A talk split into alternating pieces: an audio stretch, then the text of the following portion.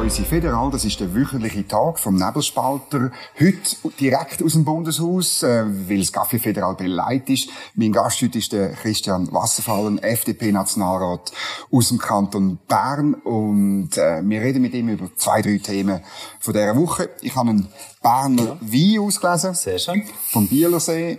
Ligertz, eine Weinregion, die ein bisschen unterschätzt ist, meiner Ansicht nach. Aber wenn man hier in der Region wohnt, dann früher oder später lernt man das kennen. Sehr gut. Merci, Merci vielmals. Danke. Zum Wohl für den. Besuch. Merci.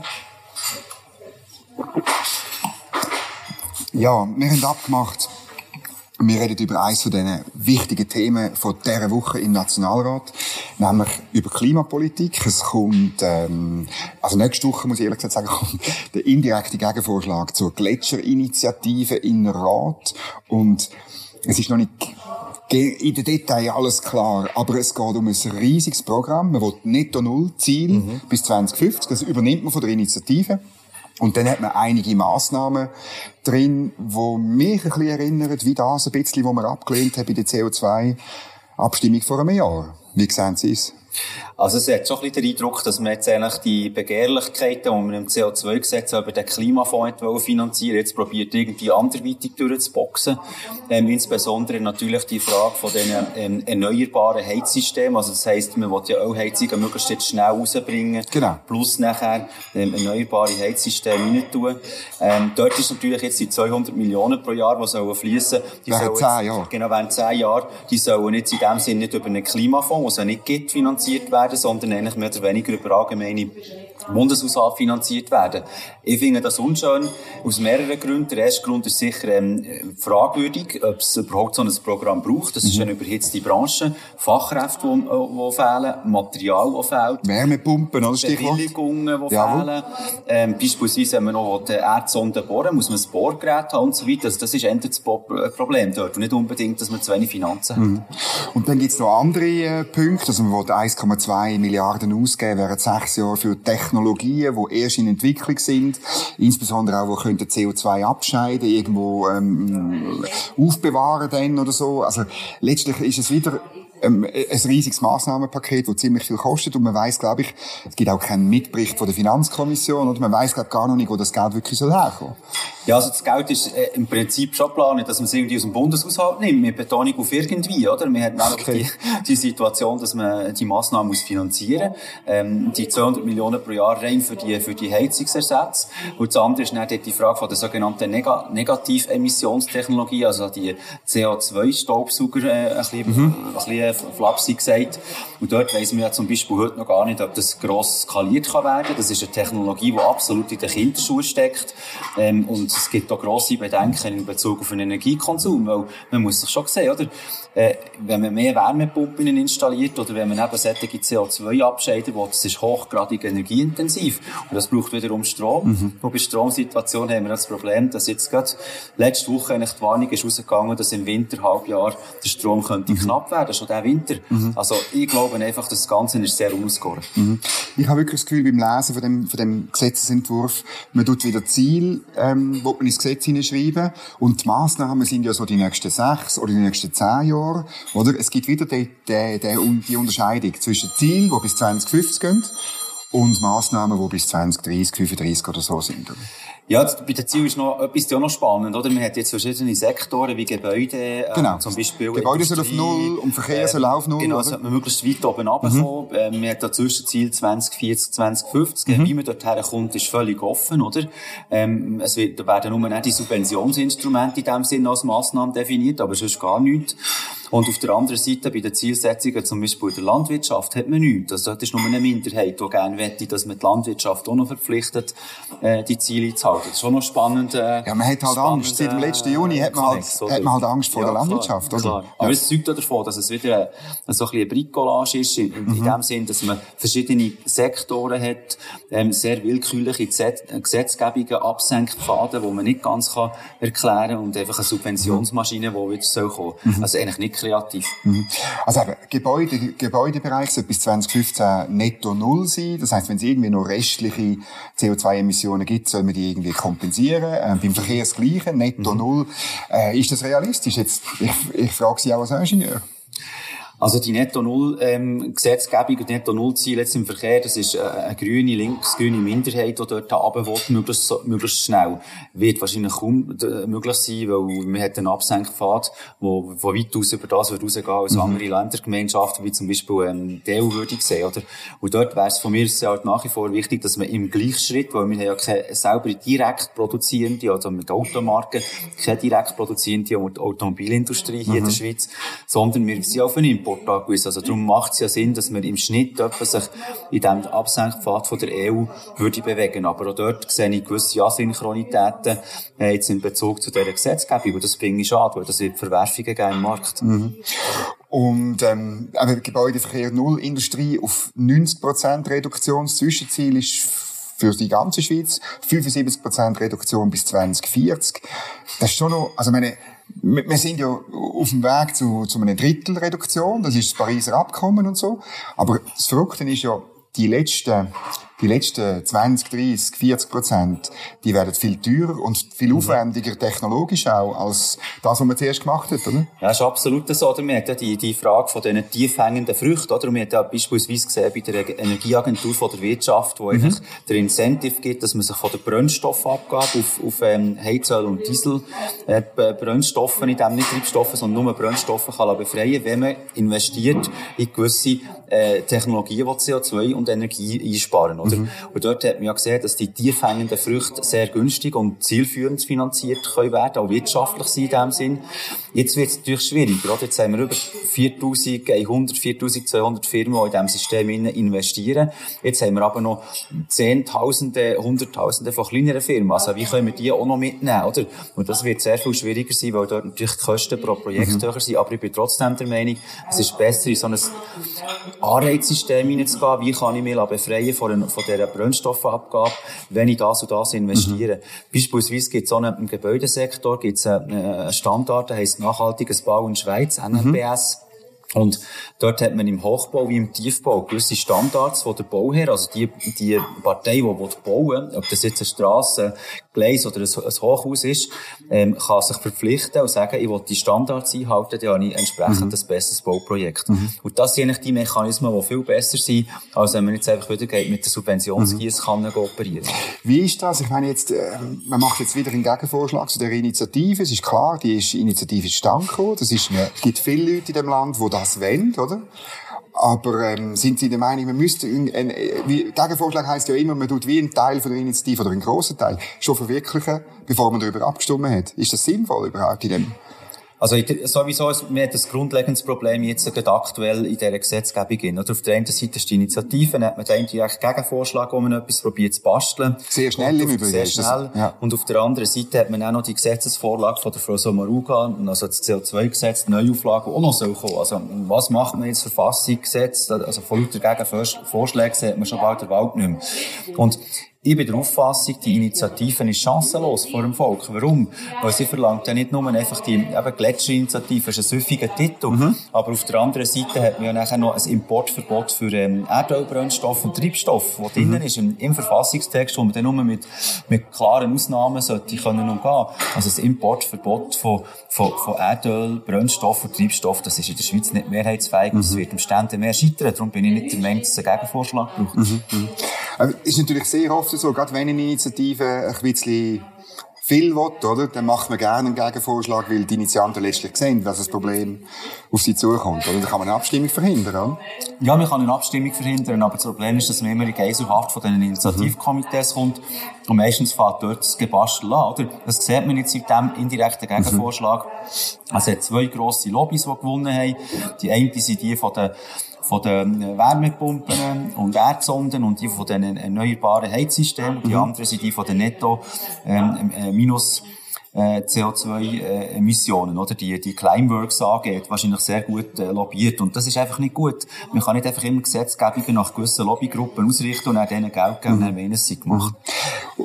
Jetzt auch eine Frage natürlich, weil Sie freisinniger Nationalrat sind. Oder ich meine, ähm, ist das eine liberale Gesetzgebung? Ich meine, vor einem Jahr hat, äh, haben wir das CO2-Gesetz abgelehnt. Ähm, Sie sind bei den Gegnern gewesen. Die FDP ist ein bisschen gespalten gewesen.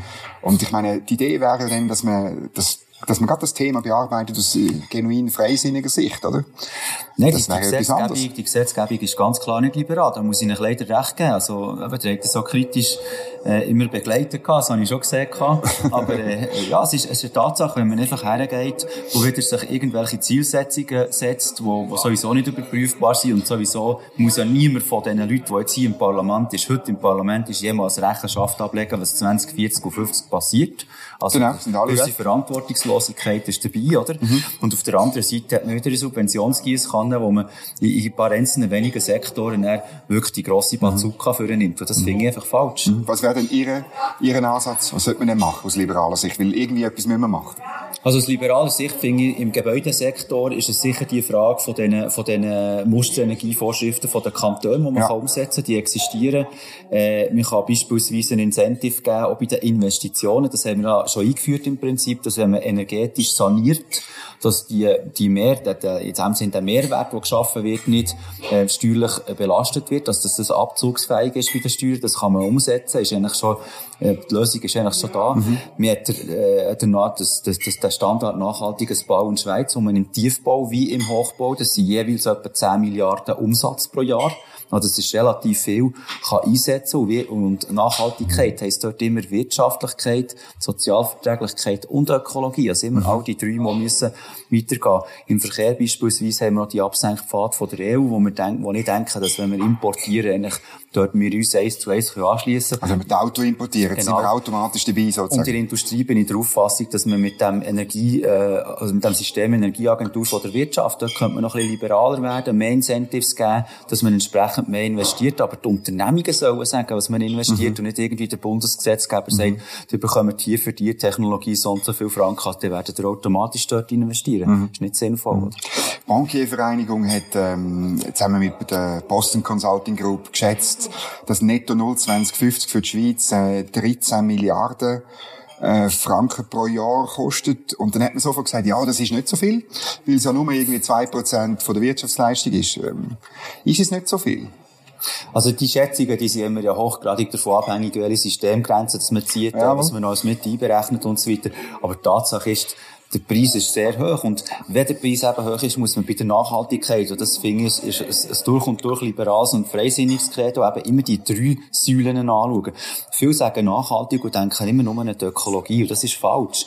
Das muss auch die Sozialverträglichkeit und entsprechend auch die Wirtschaftlichkeit drin spielen, weil sonst macht eine Investition keinen Sinn. Ich gebe euch ein ganz einfaches Beispiel. Oder bei Kosten. Das, was am stärksten gestiegen ist in der letzten Zeit, ähm, sind zum Beispiel Mietkosten, nicht nur Krankenkosten, sondern noch Mietkosten. Mhm. Jetzt, wenn der Bundesgesetzgeber würde sagen, wir anstatt 1% machen wir 3 oder 4% Renovationsquote in diesem Land, dann wird einfach die, werden, werden die Leerräumungen von Liegenschaften und äh, Kündigungen, Kündigungswellen über das Land herbrechen, wo 60% der Leute Mieter sind, Mieterinnen und Mieter sind. Und nachher werden die Leute wieder dort reinkommen und wesentlich höhere Miete reinzahlen. Ob das sinnvoll ist oder nicht, ähm, muss jeder und jeder selber beurteilen. Aber es wird einfach signifikant teurer. Das mhm. heisst, dass die Reicheren das sich leisten können, die Ärmeren, die schauen eher in die Sonne. Mhm. Und da muss man auch immer ein bisschen die Linksgrünen ein bisschen geisseln. Da kann es nicht sein, dass mhm. man einfach immer vorangeht und dann soll es dann die anderen zahlen, oder? Mhm. Ist noch lustig, äh, weil Sie das ansprechen, weil in der Medienmitteilung von der Umweltkommission steht, ja, das sei also, das sei also sozialverträglich und es stärke Volkswirtschaft, oder? Das ist natürlich, man argumentiert auf der Seite vom, vom, von der politischen ähm, äh, Gewalt oder, oder äh, Machtteilung natürlich immer, ja, äh, das bringt volkswirtschaftlich etwas, es sind Investitionen, es sind keine Subventionen. Ja, das ist, man sieht aber dann in den Details, in den Anträgen, dass man sich eben nicht ganz so sicher ist, weil es sollte immer Ausnahmen geben für ländliche Regionen und Gebirgsregionen genau. und so weiter, weil man ja weiss, dass zum Beispiel dort schon rein die Distanz zum Arbeiten oder für Handwerker und so weiter, für den Tourismus, halt einfach das enorm wichtig ist, dass es nicht absolut mega teuer wird alles, oder? Mhm. Mobilität schon allein, aber auch das Wohnen, aber auch die Infrastrukturen. Und dort sieht man dann meistens, wenn man dann anfängt, regionale Unterschiede machen, dass es eben mhm. gleich nicht nur Vorteile bringt. Und das muss man in dem Sinn von Anfang an ausmerzen, anstatt irgendetwas regulieren, wo man nachher wieder muss nachbessern und nachflicken. Mhm. Weil das ist so wie ein Ballon. Wenn da eine Bühne entsteht und man hier drauf drückt, dann kommt das Junge dran und so weiter. Genau. Und dann ist man nie fertig. Wie positioniert sich jetzt die FDP bei dem, bei dem Gegenvorschlag? Ist das jetzt, äh, hat man die Lehre daraus gelernt aus letztes Jahr, oder? Ja, bei diesen Subventionen bin ich nicht ganz so sicher, ob man die Lehre daraus so mhm. geht, weil ähm, dort sind ja sehr viele Anträge jetzt da drin reingekommen, die durchaus aus unserer Seite sind gekommen. Ich bedauere das, aber wenn man eine Regulierung vor sich hat, kann man nicht einfach hergehen aus freisinniger Sicht und dann allen wieder mit dem Kessel äh, winken und, und rasseln, hey, jetzt noch Geld. Das ist einfach für mich nicht die, die richtige Politik. Ja, kommt dazu, das Geld ist ja eigentlich nicht um, oder? Also das Geld, aber letztlich sind die die Bundskasse ist, ist nicht so, dass man irgendwie ähm, Geld zu verteilen hätte, oder? Ja, das ist noch eins, aber das andere finde ich noch besonders äh, problematisch. Das ist eine hochbrummende Branche. Es gibt, ja mit einem Unternehmer mal noch geredet, einem mhm. Anlass, der in diesem Bereich Wärmepumpen äh, arbeitet. Die haben die Auftragsbücher weit, weit in, in Zukunft äh, mhm. raus voll. Und die Frage ist eben, ob, ob die Bewilligungen kommen, dass man die Erdsonden machen kann, ob man die Bohrgeräte bekommt, das Material bekommt, ob man dann noch Fachkräfte hat. Oder 200 Millionen in den, rein in diesen Heizungssystem investieren mhm. pro Jahr kann man dann mal ausrechnen, wie viel Material brauche ich da, wie viel Pla Projekt muss ich haben, beziehungsweise wie viel ähm, Fachkräfte brauche ich, für dass ich das kann installieren kann. Und dann mache ich mir in dieser äh, doch übersättigten Branche momentan, sehr mhm. gesättigten Branche, mhm. macht es null Sinn, noch rein zu subventionieren. Mhm. Äh, und nachher hat man dann schlussendlich schon der, der Passus hinten dran, ja, wenn es dann nicht aufgeht und so, kann man dann eine Warteliste machen. Schon gesetzt in. Da merkt man, was durchgeht. Aber am Schluss, also wenn dann das vielleicht wieder scheitert, das Referendum ist ähm, möglich, um nicht zu sagen wahrscheinlich, oder? Dann machen wir am Schluss zum Klimaschutz machen wir immer noch nichts, oder? Aber es ist die Frage vielleicht einmal zum überlegen, wie, welche Systeme haben wir und wie kann man noch optimieren, anstatt immer wieder neue Subventionskessel zu geben, wo, mhm. wo, wo letztlich ein paar wenige Kreise werden profitieren. Ich meine, eben, wenn wir gerade im Heizungssystem sind, wer profitiert? Das sind Hauseigentümer, logischerweise. Mhm. Da muss, man zuerst mal ein Haus haben auf der einen Seite und auf der anderen Seite sind es Leute, die einen, einen reifen Investitionsentscheid haben. Ähm, das sind Leute, die etwas auf der hohen Kante haben, anders gesagt, oder? Mhm. Also entweder gut betuchte Hauseigentümer werden profitieren, nichts dagegen. Aber ob das sinnvoll ist, jetzt einfach dort mit einem Mitnahmeeffekt alles rein zu subventionieren, ähm, das hilft dem Klima auch nicht, wenn man einfach alles dort verpulvert ich bin nach wie vor der Auffassung, es braucht Anreizsysteme. Also vorhin mhm. probiert es zu benennen. Mhm. Welche Anreizsysteme das sind, eben sei das steuerlich, sei das von den, bei den Investitionen, bei Zielsetzungen, wo man entsprechend nachher kann Erleichterungen bekommen kann. Aber es muss konkret sein, aber, aber dir als Person müsst können entscheiden, mhm. oder als Unternehmer, mhm. und nicht der Bund sollte für euch entscheiden, für was es genau Geld gibt. Auch im zweiten Teil reden wir über Subventionen, nämlich über äh, Forschung und Entwicklung. Ähm, der Christian Wasserfallen ist Mitglied von der äh, Bildungs- und Forschungskommission vom Nationalrat. Und ähm, äh, Sie haben ja erzählt, Sie sind am Swiss Economic Forum gewesen, und dort ist ein grosses Thema gewesen, dass die Schweiz immer noch ähm, nicht dabei ist bei, bei dem Horizon Europe, dem Programm, das 2021 gestartet ist. Und also nicht dabei, wir sind äh, nicht assoziiertes Drittland. Bei zwei Drittel hat man mir so gesagt, von dem Programm können wir mitmachen, aber das Geld können wir halt nicht über oder so. Ist die Situation wirklich so dramatisch? Ja, die Situation ist schon dramatisch. Also es ist natürlich auch rein von diesen Projektkoordinationen, also welche Projekte kann man denn nicht nur einfach als wissenschaftliche Mitarbeiter und Mitarbeiter einfach ähm, drinnen arbeiten, sondern wo habe ich auch den Projektlead, also wo weiss das Leading has, also die Institution, Forschungsinstitution, Universität, die das führt, oder? Dort sind wir natürlich nicht dabei. Und auch die ganzen Projektteile, ähm, äh, Teile, wo, wo halt ein, einzig und allein ein Projekt, Programm äh, teilnehmenden Länder vorbehalten sind, können wir momentan nicht drin ähm, Nichtsdestotrotz bin ich der Meinung, dass, dass man den Spieß einfach viel mehr muss umdrehen. Es geht nicht darum, äh, jetzt irgendwie zu klagen, sondern es geht auch darum, der Euro Europäischen Union echt zu sagen, was für eine riesige Chance sie verpasst. Also UK ist näher dran bei der Vollassoziierung, aber ist mhm. noch nicht ganz dabei, mhm. oder? Ähm, wir sind gar nicht dabei. Das heisst, eigentlich die zwei erfolgreichsten Länder innerhalb von der EU, was Forschung und Entwicklung mhm. äh, tut, anbelangt, sind nicht in diesem Programm dabei. Also das heisst, die ganze Spitze, die Exzellenz, von, von diesem Programm leidet enorm. Und das hat jetzt auch dazu geführt, und da habe ich mich von Anfang an stark gemacht, weil ich auch bei bilateralen Gesprächen dabei war, äh, mit Delegationen von Großbritannien, es muss darum gehen, dass sich die Forschungscommunity, die Forschungsgesellschaften, sei das jetzt irgendein Fraunhofer-Institut, sei das französische, italienische oder mhm. britische, was auch immer, Forschungsinstitutionen, die haben sich jetzt zusammengeschlossen äh, zu einer Vereinigung, die heißt Stick to Science.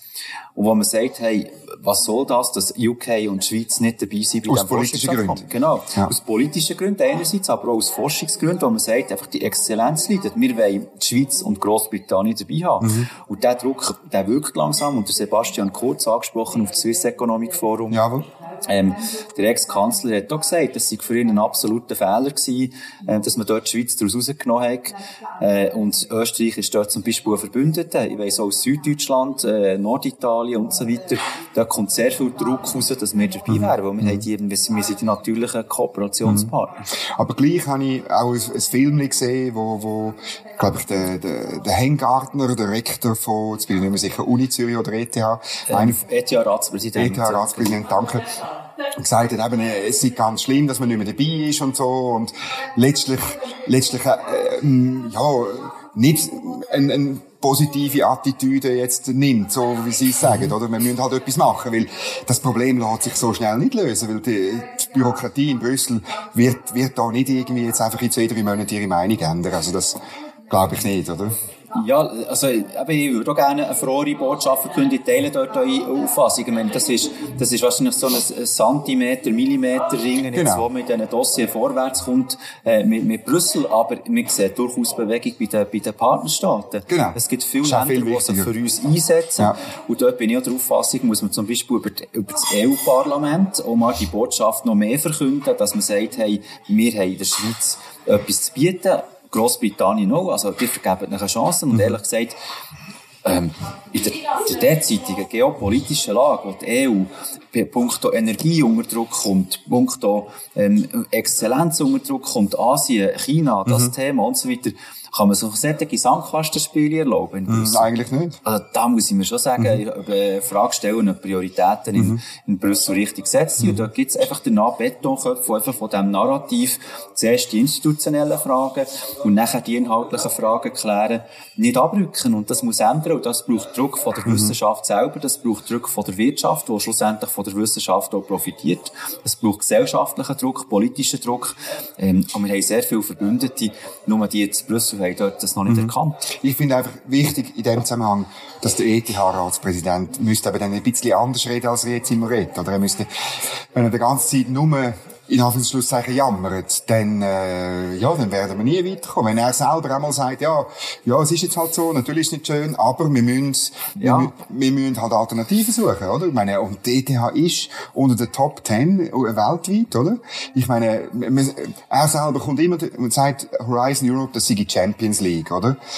Ähm, ja, aber möglicherweise schon. Aber, ähm, die Weltmeisterschaft spielt außerhalb von Europa, oder? Also, ja. Aber die Champions League innerhalb von Europa ist ganz klar. Das kann man ja, nicht ja. diskutieren. Und die erste Priorität muss auch sein, dass wir dort wieder teilnehmen können, ähm, voll assoziiert. Äh, bis das so schnell gelingt, wie gesagt, das ist eine ganz andere Fragestellung.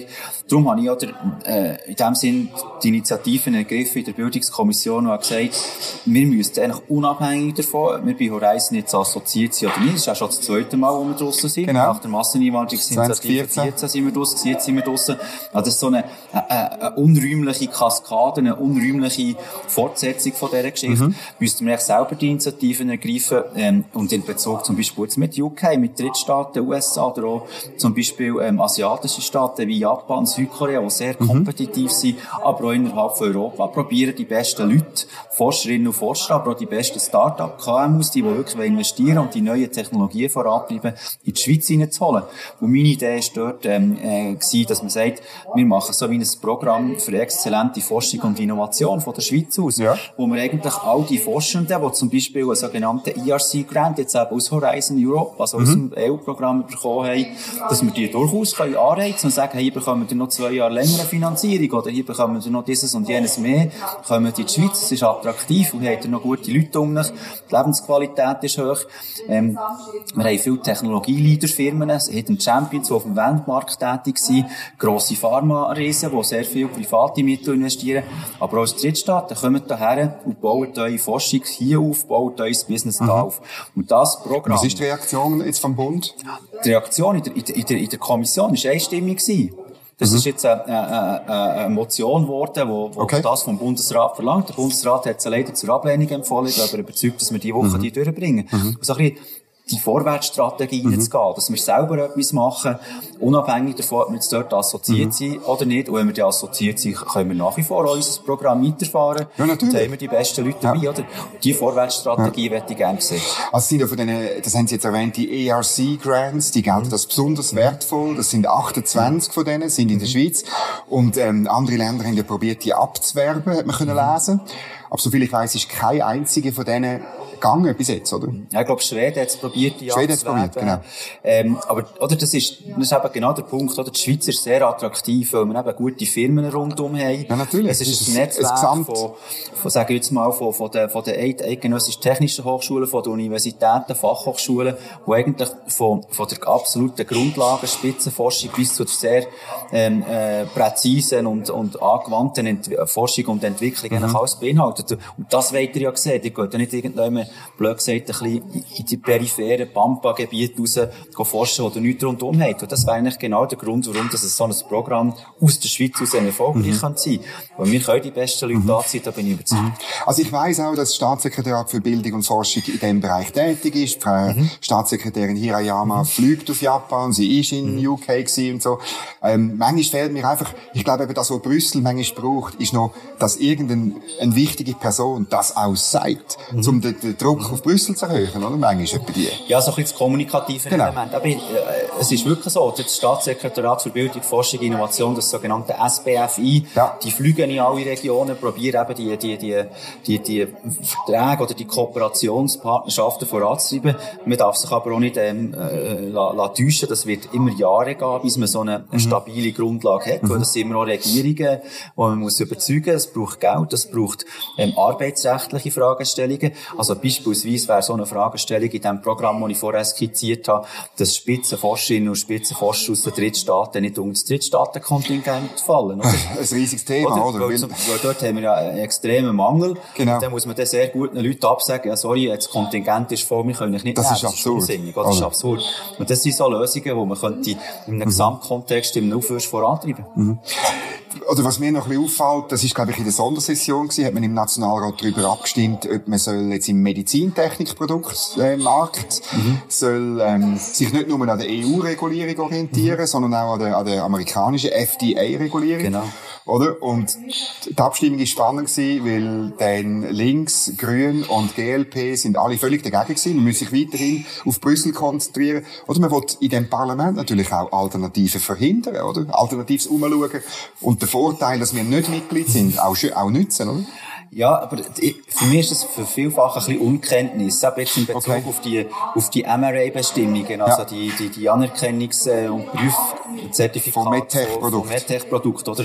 Das ist, von mir ist jetzt andere, die andere grosse Baustelle neben der Forschungsbranche, wo man auch mehr Vorwärtsstrategie könnte erwarten, weil die Schwierigkeit, die wir ja schon haben, dass unsere MedTech-Produkte in dem Sinn nicht mehr im Export-Import-Gebiet, oder? Äh, nicht mehr können einfach so anerkannt genau, werden. Nicht mehr automatisch. Nicht mehr automatisch. Das wird sich ausweiten auf die Industriegüter und auf andere Branchen, Bauprodukte und so weiter. Mhm. Ähm, dort müssen wir sowieso eine Lösung finden, weil das wird jetzt so einen, einen negativen Fortschritt geben, das Dossier. Und dort ist eben die Motion klug, die wir haben angenommen haben. Warum? Weil sie probiert eigentlich, dass man nicht nur das europäische Prüfzeichen, sondern auch das amerikanische Prüfzeichen bei den MedTech-Produkten, das halt sehr wichtig und mächtig ist, Für den Weltmarkt. eigentlich in der Schweiz gerade beide würde bekommen. Mhm. So ein bisschen eine unilaterale, eigenständige Anerkennung vom EU-Standard und vom, vom, vom, vom US-Standard. Und dann könnte man sagen, wenn man hier eine Bewilligung hat, beziehungsweise ein Prüfzertifikat hat, dann kann man eigentlich, ist man kompatibel zu beiden mhm. Systemen. Und das haben wir aus der Schweiz mhm. gemacht. Ist noch attraktiv zum Teil auch noch für Hersteller, die aus anderen Staaten kommen und sagen, hey, ich kann, ich kann ja mein Produkt in der Schweiz zertifizieren und dann habe ich beides, oder? Mhm. Das ist also, clever. Also das ist das, was mich ein bisschen in dieser ganzen EU-Frage ein bisschen, ja, ja, um, ich sage, das beschäftigt, weil, weil manchmal habe ich das Gefühl, es fehlt im Parlament und äh, fehlt ein bisschen die globale Perspektive, oder? Ich meine, wir als Schweiz mit einer sehr leistungsfähigen, auch sehr teuren äh, Volkswirtschaft, hohe Löhne und wir müssen eh, für uns ist die EU und der EU-Markt unglaublich wichtig, aber das kann uns nicht länger. Wir müssen mhm. weltweit denken und das wird da oben nicht immer antizipiert, oder? Das ist auf der einen Seite richtig. Auf der anderen Seite muss ich ja sagen, bei der Werkzeugmaschinenindustrie ja gross geworden in dem Sinn. Von, Okay. ja, dort ein bisschen die, die Insights habe ich. Es ist halt schon so, dass der, der europäische Markt, der ist einfach wirklich absolut dominierend. Oder andere Märkte und Marktregionen sieht man immer wieder, dass sie sich dann plötzlich dann wieder künstlich abschotten. Ähm, wir haben jetzt zum Beispiel im Parlament, das ist jetzt, äh, Russland ist Embargo-Gesetzgebung, oder? Das ist aber ein sehr kleiner Markt. Man stelle sich vor, die Embargo-Gesetzgebung ist zum Beispiel nachher auf China anwendbar. Ja. Oder? Also, darum, es ist einfach, auch dort muss man immer schauen, dass man bei diesen mit diesen verschiedenen Märkten nicht auch den Heimmarkt vergisst. Und der Heimmarkt ist für sehr viele Produkte ist der europäische Markt. Also Baden-Württemberg beispielsweise, Maschinenindustrie ist einfach absolut mächtig. Also wenn ihr dort nicht dabei seid, seid ihr nicht dabei. Und da muss man schon sehen, dass solche Bundesländer wie Baden-Württemberg, äh, Bayern beispielsweise, äh, äh, äh, wirklich äh, die absolut zentralen Handelspartner sind. Heisst aber nicht, dass man eben auch US-Markt, den chinesischen Markt oder auch Vietnam, wo sehr stark ähm, auf, aufgekommen ist, oder andere Regionen wie Japan, Korea, ähm, dass man dort mehr Potenzial hat. Eben das eine tun und das andere nicht lassen. Aber ich bin einfach der Meinung, wenn man jetzt von diesen, von diesen äh, Prüfanerkennungen oder eben von diesen, äh, von diesen Bildungsabkommen, da muss man einfach ein bisschen, ein bisschen mehr selber die Initiativen ergreifen, wie es der wie es dann der Bundesrat ja gemacht hat bei dieser fehlenden Börsenäquivalenz oder Börsenanerkennung, wo man dann plötzlich gesagt hat, okay, dann nehmen wir halt die, die Titel selber in die Schweiz oder die Genau. aus der eigenen Börsenlisten, Ja. oder? Es Hat ist ja funktioniert. Ja, und es ist natürlich dort ein bisschen einfacher gewesen, das Einfacher muss man schon sagen. ja, genau. Aber jetzt nicht nur ein Wunder, Sie haben das sicher mitbekommen, letzte Woche die, die Briefe von, also letzte Woche der Brief von der Schweiz auf Brüssel, äh, zwei Wochen vorher der, der Fragebogen von Brüssel, wie Sie das analysieren, weil ich habe ein bisschen den Eindruck, die, die politische, institutionelle Diskussion, die ist derart verfahren, das wird, äh, das wird Jahre dauern.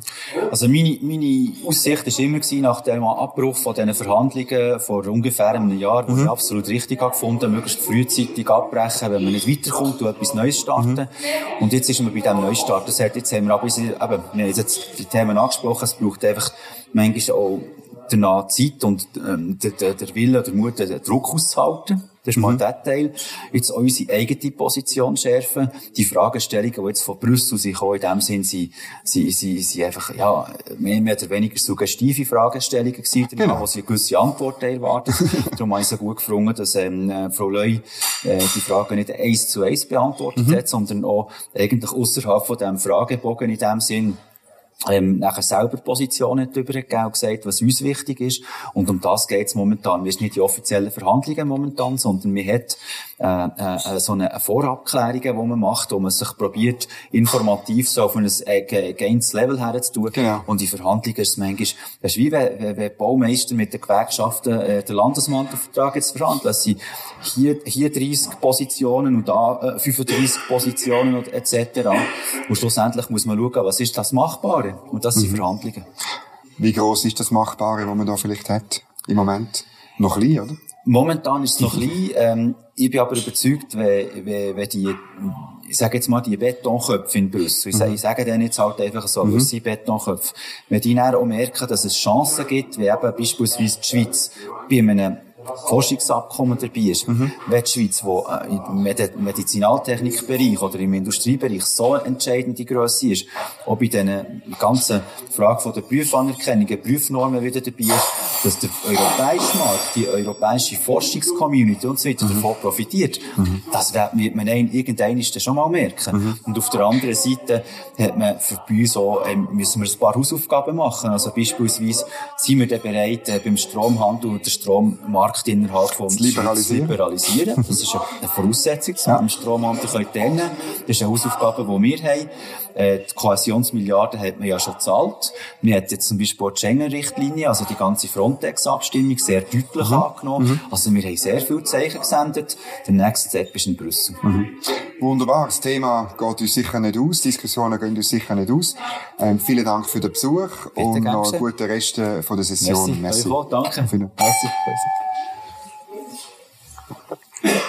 Wenn euch das Video gefallen hat, dann drückt da unten auf Abonnieren, tun einen Kommentar da lassen, Daumen rauf und Glocke muss man auch noch drücken. Dann kommen wir immer eine Nachricht über, wenn es Neues von uns Federal äh, online ist. Merci fürs Zuschauen und eine gute Zeit.